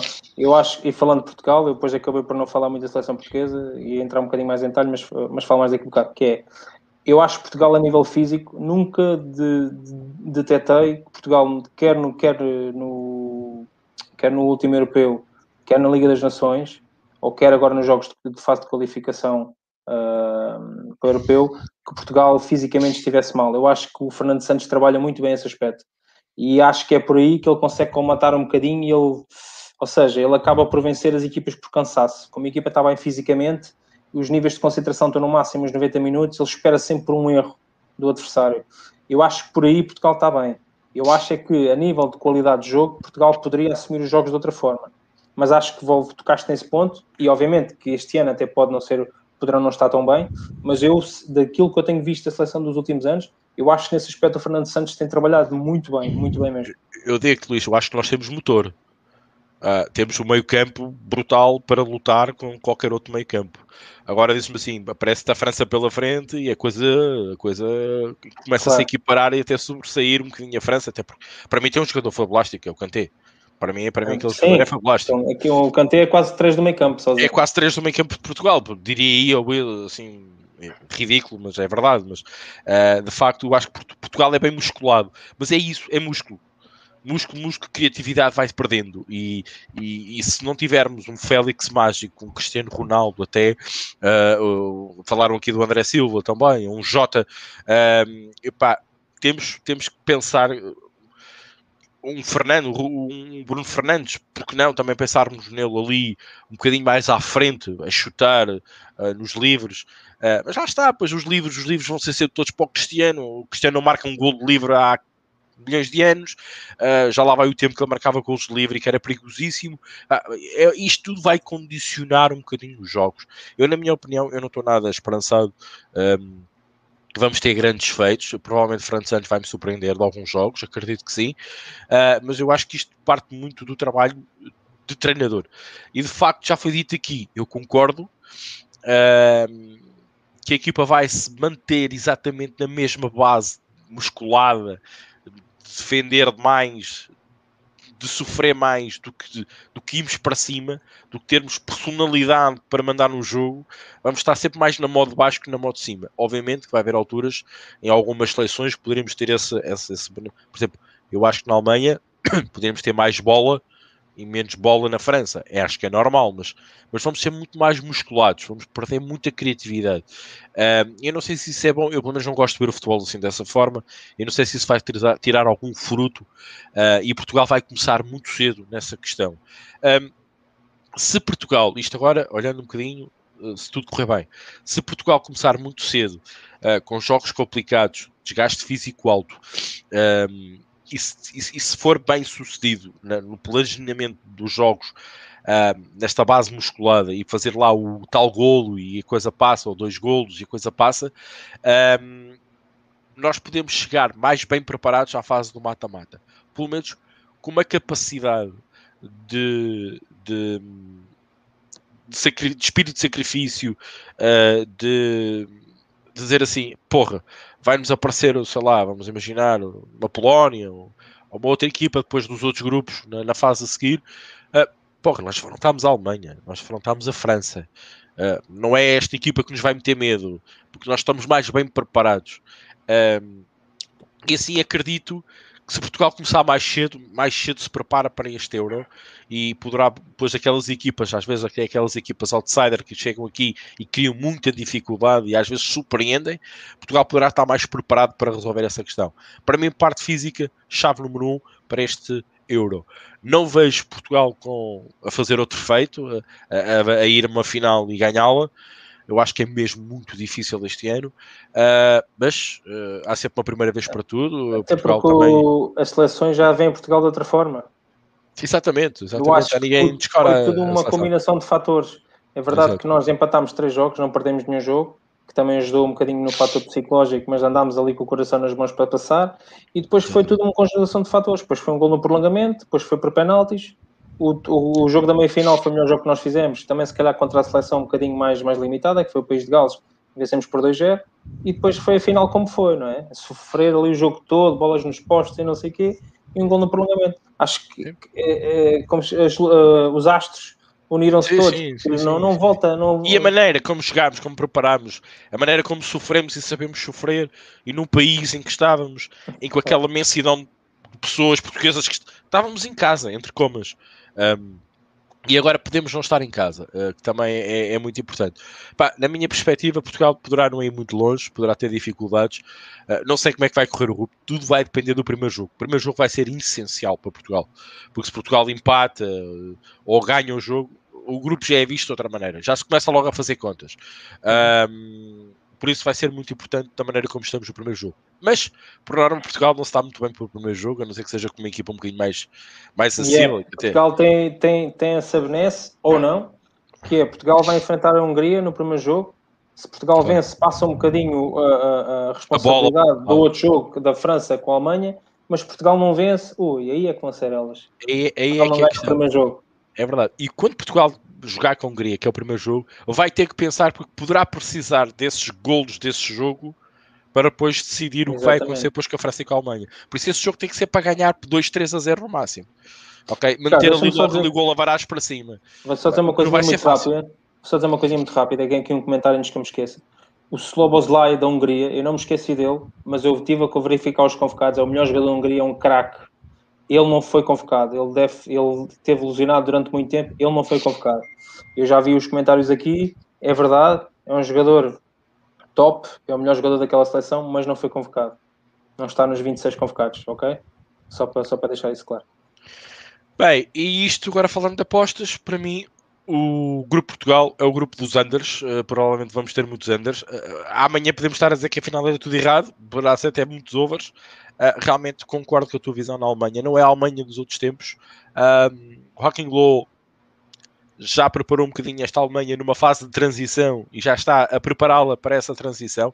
A Alemanha tem alguns jogadores que ainda não têm aquele, aquela experiência que tinha a Alemanha. Aquele carisma, aquele carisma. É, aquele carisma, aquela experiência, aquela maturidade, aquela frieza. Já são jogadores mais, mais hábeis, mais. Uh, uh, só tem o Müller, praticamente, aquela seleção. Acho que só, Exatamente, falta-lhes ali um bocadinho de, Neuer, de, Neuer, personalidade, de personalidade que a Alemanha sempre teve em campo. Uh, Perde-se um bocadinho até pela, pela mudança de paradigma que nós também vivemos na Bundesliga e que os jogadores tiveram que arcar com Vocês ela. estão falando da Alemanha, tem uma pergunta do Ricardo Costa aqui. Será que hum. pode influenciar a prestação da Alemanha o fato do Low saber que vai sair depois do Euro? Eu acho que não. Eu vou dizer porquê. Uh, uh, o povo alemão é um povo frio, é um povo muito racional eles sabem bem diferenciar uma coisa da outra. E eles não vão, eles não vão para o europeu jogar pelo, Joaquim, pelo Joaquim Long, eles vão para o europeu para ser campeões. Obviamente, se conseguirem ou não, não interessa. Eu acho que eles uh, são um povo muito disciplinado e, e, muito racional acima de tudo, e acho que consegue diferenciar as duas coisas. É a minha visão. É, eu, eu, eu, tenho uma opinião muito. É assim, se houver a oportunidade, claro que vão fazê-lo. Como é óbvio, aquele, aquele treinador está ali acompanhar algumas gerações de, de, de, de jogadores e provavelmente devem isso, até entre aspas. Uh, agora, eu não sei se a Alemanha tem mesmo capacidade uh, para, numa fase mais à frente, de poder corresponder a, a, a, a esse, a oferecer esse euro ao, ao Joaquim Low. Eu acho que ele próprio tem essa consciência. Eu acho que ele, ele quando viu que a equipa na Alemanha iria acabar ali, uh, ele começou a prepará-la e a trabalhá-la. Provavelmente vamos ter uma Alemanha mais forte daqui a dois, quatro anos, uh, por aí. Certeza que vamos ter uma maneira completamente diferente, com um, com um treinador completamente diferente. E ele, ele, está a fazer esta transição. Um, e nisso há que dar uh, mérito à, à, Federação Alemã, que prepara muito bem as questões das seleções. E reparem, não é à toa, não é à toa que a Alemanha foi campeã de sub-21 certo? Não é à toa. Quem viu o jogo do Sub-21, vocês viram a Alemanha. A Alemanha tinha uma personalidade em campo tremenda. Nós estávamos em off aqui um bocadinho a falar sobre o que aconteceu. Portugal, Portugal não teve hipótese. A Alemanha dominou o jogo, controlou bem o jogo. Portugal tentou, mas a Alemanha conseguiu. A Alemanha foi muito fria da maneira como jogou. Esta transição e puxar este Sub-21 que amanhã estão a fazer um, um, um, próximo Euro, um próximo Mundial, uh, mais até um Mundial do próximo, próximo Euro. Um, poderá já aparecer um ou dois jogadores. Eu vi ali um meio campo, o, o capitão, brutal, o homem estava em todo lado, o homem estava exímio na, na, na questão, na questão um, da, da, da, compensação, do corte. E isto, isto, uh, isto pode, pode, pode ser estrutural. E a Federação uh, trabalha muito bem esta questão. A Alemanha há muito tempo não anda à deriva. Como é óbvio, não vai conseguir ganhar todas as competições. Como é óbvio, na fase de transição poderá não estar nas fases no último jogo para levantar o caneco ou não, mas vai ser sempre forte e sempre uma boa candidata. As odds das casas de apostas refletem isso mesmo. É mais pela estrutura e pelo aquilo que a Alemanha pode sempre produzir. Um... Olha, estava aqui uma boa aposta, já não lembro quem colocou aqui o comentário. A Alemanha para não se qualificar a 8. Olha. Miguelinho, foi o Miguelinho. É. Olha, não... Poderá, poderá, até, poderá até, ser, até sair mais cedo, como, como outrora nós vimos na Rússia, até havia aqueles, val, aquelas imagens, mais um avião, mais a França, agora foi, a França não, mas foi a Alemanha, agora vai Portugal, agora vimos os aviões todos a sair e ficavam as equipas mais de caracacá que ninguém estava à espera, e nós vimos isso na Rússia. Poderá também acontecer isto.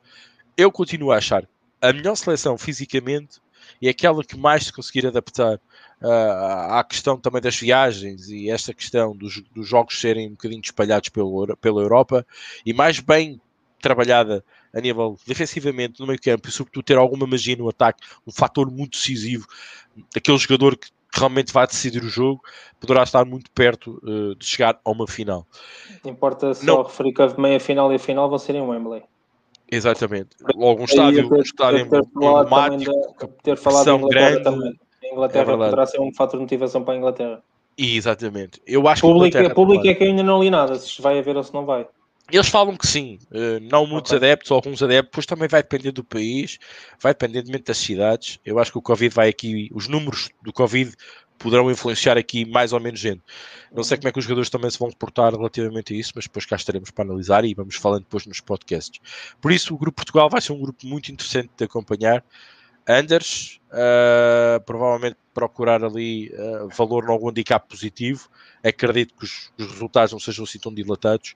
Uh, e nas outras, nos outros grupos, eu acho que estamos um bocadinho mais no normal que costumamos fazer nas nossas ligas. Rodrigo, para mim, está falado. Quer que eu leia os comentários? Quer que eu faça? Os, últimos, os, últimos, os últimos comentários. Estou até meio aqui, deixei. Não, é? até meio ah, aqui. O, Rodrigo, o Rodrigo também tem que comentar aí, visto como um outsider. O Rodrigo, o Rodrigo vai fazer um exercício connosco. Não, vai dizer quais são as duas equipas que chegam à final para fazer o Rodrigo, a final. O Rodrigo vai começar a meter moeda na Itália e dizer: Passo, é? afinal, afinal. e o Rodrigo, o Rodrigo vai fazer um exercício connosco. Vai dizer quais são as duas equipas que chegam à final, vão disputar a final, e vai dizer se Portugal passa ou não passa o grupo. Deixa a bola para o Rodrigo. Batata quente. Rapaz do céu, hein? Rapaz, e se o, Rodrigo, se o Rodrigo acertar, o Rodrigo, depois, quando vier a Portugal, trata do resto. Tá certo. Cara, eu acho que a França chega na final. É a campeã europeia com o Benzema, né? Acidentes acontecem em mata-matas, mas é, eu acredito que a França chega na final, né? Não vejo assim concordo, um espaço para tanta surpresa assim, porque é um time muito forte e ainda só se o Benzema tiver aquele potencial de implodir a seleção francesa, mas eu acho difícil também, né? É, mas você imagina não, o Mbappé um rouba, a bola, rouba a bola ao Benzema e faz É, não, você imagina um ataque que tem Mbappé, porque eu acho que o Benzema, salvo, tá vivendo a melhor fase da vida dele, né? Então, é, é uma adição muito importante. Você tá, vai jogar com o Giroud de, de centroavante e vem um Benzema. É um, é um, é um plus, é um, uma evolução muito grande. Antes de, de escolher outro finalista, não, não, ninguém fica com raiva de mim, por favor, tá bom? Não, não, é, de, não, não é, é Portugal, quero, já sei, já sei. Não é porque eu quero, mas eu acho que Portugal não, não passa. Eu acho que Portugal não passa. Não fiquem bravos, tá?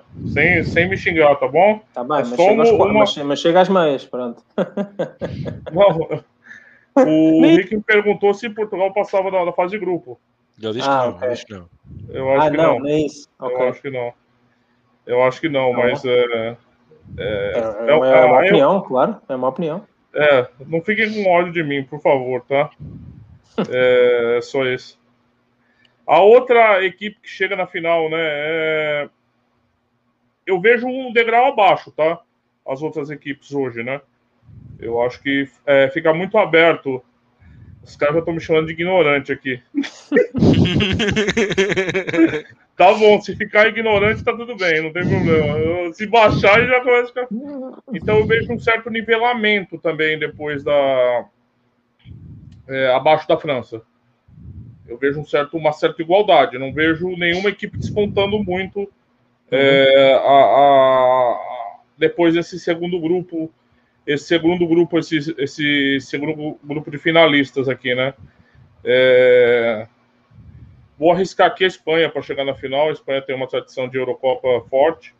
É... A Inglaterra, não acredito que. É como o Lázaro Pereira disse aqui uma frase ótima. Deixa eu achar aqui a frase. É, toda vez. É, tem... Falta sempre alguma coisa para a Inglaterra. Desde, desde que a Inglaterra criou o futebol, falta alguma coisa para a Inglaterra. E é verdade, acho que um time meio. A Alemanha, concordo totalmente com a avaliação do, do Luiz. Né, na cirúrgica, acho muito time em formação jovem, né? Então. Mas passa. É complicado.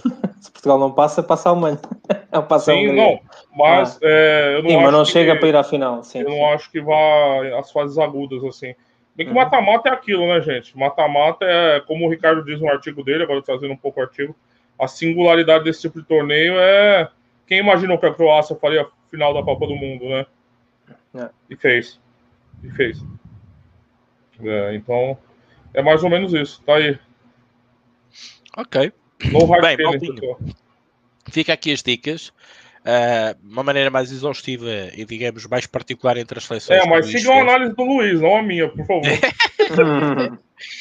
Olha, Rodrigo, isso... está aqui um comentário, desculpa, Ricardo, o Fernando Diniz, está aqui um comentário interessante por causa do jogo da Espanha. Realmente era para ser a Espanha com a Lituânia, mas o, o Busquets é. estou positivo e por isso. Inclusive, o Luiz alertou disso, é, foi aquela questão que você me alertou, né, Luiz? Não sabia que é. tinha sido isso. é uma questão é. já. É uma questão. Sim, sim. Não, mas foi da última hora. Realmente estava na lista e inicialmente era a Espanha, a Espanha é. equipa A e agora eles mandaram o sub-21. Bom, um... o pessoal está perguntando, Portugal joga, o Miguel está perguntando, Portugal joga com a Hungria na Hungria e com a Alemanha na Alemanha? Sim. Sim. Que legal, hein? É... Tá, pô, não, a Hungria, bacana, a Hungria, a Hungria percebe-se porquê? Porque é o país é. organizador. Uhum. Entre aspas. Uh, e na Alemanha. A Alemanha é só para fuder mesmo, né? Basicamente, não, basicamente eles devem-se. Não sei como é que foi aqui a questão do, do se foi por sorteio, do que é que foi. Uh, eles, eles uh, por ser dividido em diversos países, não sei como é que era a candidatura, não sei como é que eles atribuíram esse, essa questão, mas depois, dentro dos países realmente viram, das cidades onde ia ser os jogos, as equipas que estavam inseridas no europeu, então vão jogar sempre em casa. Portanto, a Alemanha vai jogar a primeira fase de grupos, penso que sempre na Alemanha, a Hungria na Hungria, a Inglaterra, a Inglaterra, por aí fora. A maior parte delas joga em casa. Não sei se são todas, mas pelo que eu li, no site da UEFA vai ser assim. Acho que depois houve um sorteio entre a Rússia e eu acho que foi a Rússia e a Dinamarca, foi assim qualquer coisa.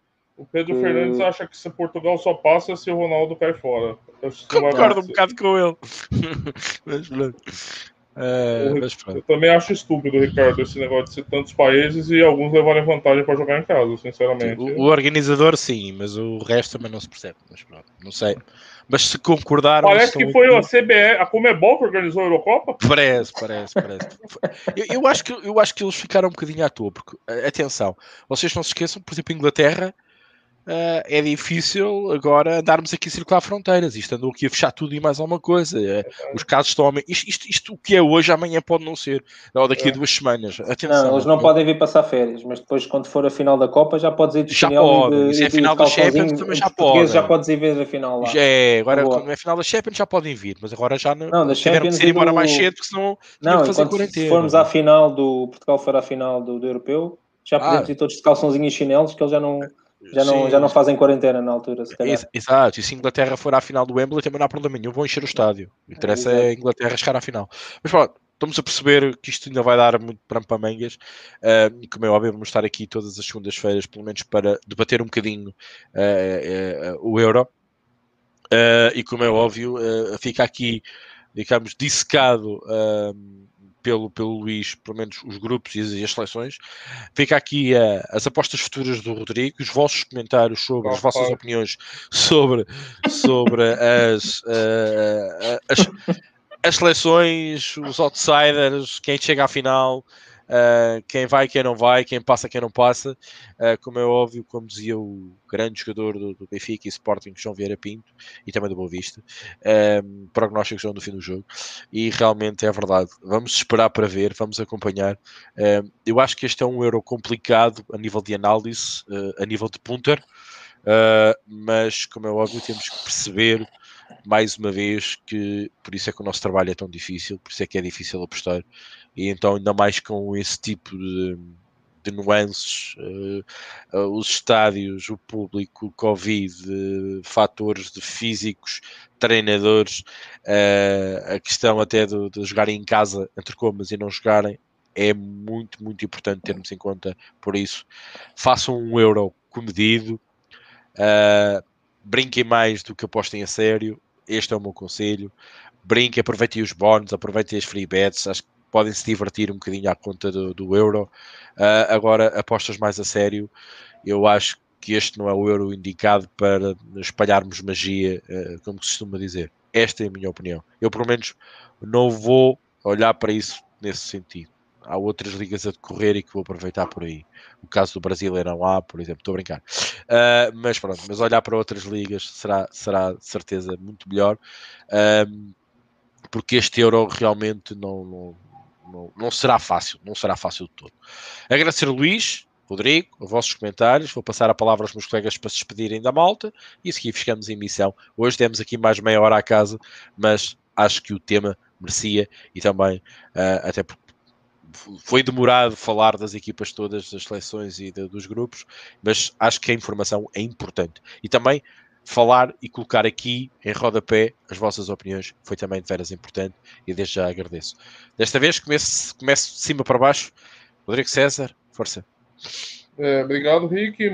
Muito bons comentários. Não deu para ler todos, mas eu fui tentando pelo menos colocar a maioria na, na tela aí. É, no time que o, Lu, que o Luiz ia analisando as equipes, eu tentei combinar pelo menos com os comentários aparecendo na tela com as opiniões do pessoal também. É, a Euro é uma competição muito difícil, né? É, dizem que a Copa do Mundo é a Euro com o Brasil e a Argentina, né? Então não é à toa também, né? É uma competição do nível muito mais alto, por exemplo, que a Copa América. Né? Então é, é, difícil, é uma competição muito difícil. Sempre grandes equipes ficam de fora, embora eles tenham tentado mudar isso um pouquinho, com muita malandragem lá com o Mebol também, né? Mas é assim mesmo, né? É uma competição muito complicada. Essas competições nunca são de se apostar demais, né? Não só eu, nem a Copa do Mundo. Esse tipo de competição de tiro curto é, tira, tira todo o arco de tempo para a gente analisar qualquer coisa, né? Então, de fato, eu concordo com o Rick a gente tem uma abordagem mais recreativa, se a gente pode usar esse termo, nesse tipo de competição. É isso aí, boa noite, até mais. Obrigado, Rodrigo. Luís, mais uma vez, muito obrigado. Excelente análise dos grupos e das seleções. Passo a palavra. Obrigado, peço desculpa pelos 45 ou 50 minutos que estive a falar. não, mas acho que era bom para dar uma perspectiva de, das equipas, para quem não conhece, ou para quem, para quem queria estar um bocadinho mais por dentro de cada seleção e dos grupos acho que era importante e como isto era só sobre o Euro, acho que foi muito interessante. Obrigado pelos comentários. Há aqui muita gente que já está bem por dentro das seleções, inclusivamente até falou de alguns jogadores que infelizmente não vão estar presentes. Uh, cada um deu a sua opinião, uh, nem todos foram de acordo com o Rodrigo, mas paciência é a vida. Um, e, e, pronto, muito obrigado a todos. Obrigado, Rodrigo, obrigado, Ricardo, por mais, por esta oportunidade. E, e a todos os que estiveram cá e que vão ver posteriormente. Um abraço a todos, boas apostas e bom europeu, preferência com Portugal na final. Bom, malta, muito obrigado a todos mais uma vez. Um grande abraço. Conto com vocês nos nossos vários canais do Telegram, Aposta Ganha BR, Aposta Ganha PT. Também no Rico é Louco, no Samba, nos Tipos 7 Pros, na qual o Luís também faz parte. Por isso, mais do que motivos para estarem perto de nós na nossa comunidade Aposta Ganha. E claro, convidar-vos para que na próxima segunda-feira, pelo menos, estaremos aqui mesmo a entrar já no Euro um, e prepararmos, obviamente, um, para abordar outros temas também de apostas, sim, porque as apostas continuam, e com outros temas para desenvolver e também trazer a debate. Por isso, obrigado mais uma vez, Rodrigo, Luís, a todos vocês que estiveram a participar connosco, àqueles que nos veem em direto e que estão mais calados e que muitas vezes se escondem um bocadinho atrás dos telemóveis ou atrás de, de, dos PCs, mas que nos estão a ver todas as emissões e que não falham. Um, muito obrigado da minha parte e também uh, uh, convidar-vos, lá está, para a próxima emissão, a próxima segunda-feira, cá estaremos então para mais um podcast. Por isso, da minha parte é tudo. Bom euro, boas apostas e, claro, boa sorte. Um abraço e até lá.